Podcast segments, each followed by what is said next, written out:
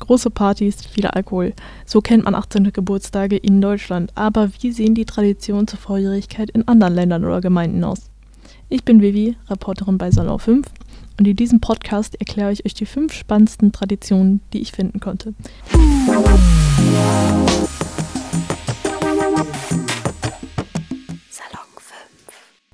Viele haben ein recht klares Bild zur Party am 18. Geburtstag und bei den meisten hängt das zusammen mit Alkohol, guter Musik und vielen Freunden. In anderen Ländern sieht das etwas anders aus. Die erste Tradition, die ich euch vorstellen werde, ist die amische Tradition zur Volljährigkeit mit dem Namen Rumspringer. Kurzer Exkurs, wer die Amischen sind. Sie sind eine religiöse Gemeinde mit dem Ursprung in der Schweiz und Deutschland, welche vollständig auf moderne Technologien verzichtet. Das heißt, sie benutzen kein Internet, keine Autos und nicht mal Glühbirnen. Deswegen ist die Tradition des Rumspringer umso spannender für die Jugendlichen. Wenn die Jugendlichen zwischen 14 und 16 sind, haben sie die Möglichkeit, diese Dinge auszuprobieren. Sie dürfen das Internet nutzen, Alkohol trinken und sogar Auto fahren.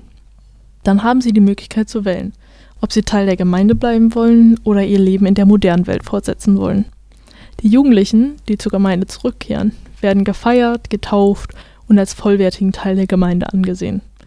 Die Jugendlichen, die sich entscheiden zu gehen, verlassen aber auch ihre Familien. Die zweite Tradition, die ich recherchiert habe, ist wahrscheinlich etwas bekannter und gleicht auch unseren Partys mehr, nämlich die Quinceañera in Lateinamerika. Bei dieser Tradition werden 15-jährige Mädchen zu Frauen und wurden so damals als heiratsfähig präsentiert. Der Tag startet mit einer katholischen Messe, wo die Mädchen ihr Taufversprechen erneuern und wird abgeschlossen mit einer riesigen Party mit ganz viel Essen und Tanzen. Auf dieser Party werden die 15-jährigen Mädchen wie Prinzessinnen aufgetakelt.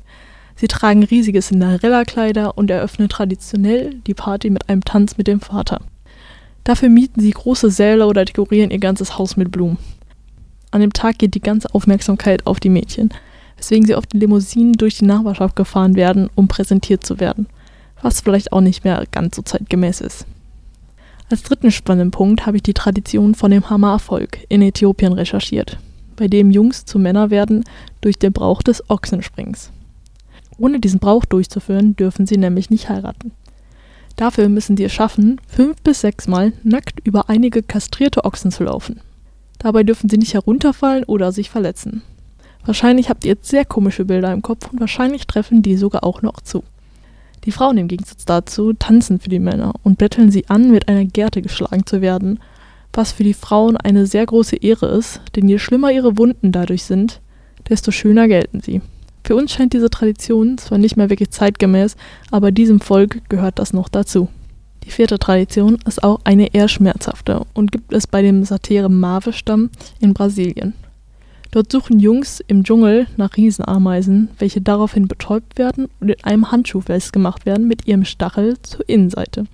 Ihr könnt euch jetzt wahrscheinlich schon denken, was kommt. Um Stärke zu beweisen, müssen die Jungs diesen Handschuh für 10 Minuten anbehalten, nachdem die Ameisen wieder erwacht sind. Dadurch beweisen sie ihre Stärke und dass sie erwachsen sind. Der Stich einer dieser Ameisen ist übrigens 30 mal schlimmer als der einer Biene. Um den Jungen von dem Schmerz und den wirkenden Giften abzulenken, tanzen Mitglieder des Stamms mit ihm in einem Kreis. Dieses Ritual müssen die Jungs 20 Mal in ihrem Leben durchführen, um als Mann und Kämpfer angesehen zu werden. Als fünften und letzten Brauch stelle ich euch das Landtauchen in Vanuatu, eine Inselstadt im Südpazifik, vor, welches als Beweis für das Erwachsenwerden der Jungen gilt. Dabei gehen sie auf einen 30 Meter hohen Turm und springen mit Lianen an ihren Füßen runter. Das Ziel dabei ist, so nah an den Boden zu kommen wie möglich und den Boden zu streifen. Dabei hält die Mutter des Jungen ein Objekt aus seiner Kindheit in die Luft und schmeißt es weg, wenn der Sprung erfolgreich war, als Symbol, dass seine Kindheit vorbei ist. Diese Tradition ist übrigens auch der Ursprung des Bungee-Jumpen und Vanuatu ist somit auch ein beliebtes Tourismusziel geworden. Jetzt haben wir alle ein wenig mehr über andere Kulturen gelernt und sind wahrscheinlich sehr froh, dass wir nur eine Party haben an unserem 18. Geburtstag. Mehr über den 18. Geburtstag gibt es bei uns auf Instagram und TikTok salon5- und in unserem Anna-Podcast, wo wir über die neuen Rechte mit 18 und Erwartungen an den Tag reden. Bis dahin, tschüss von mir.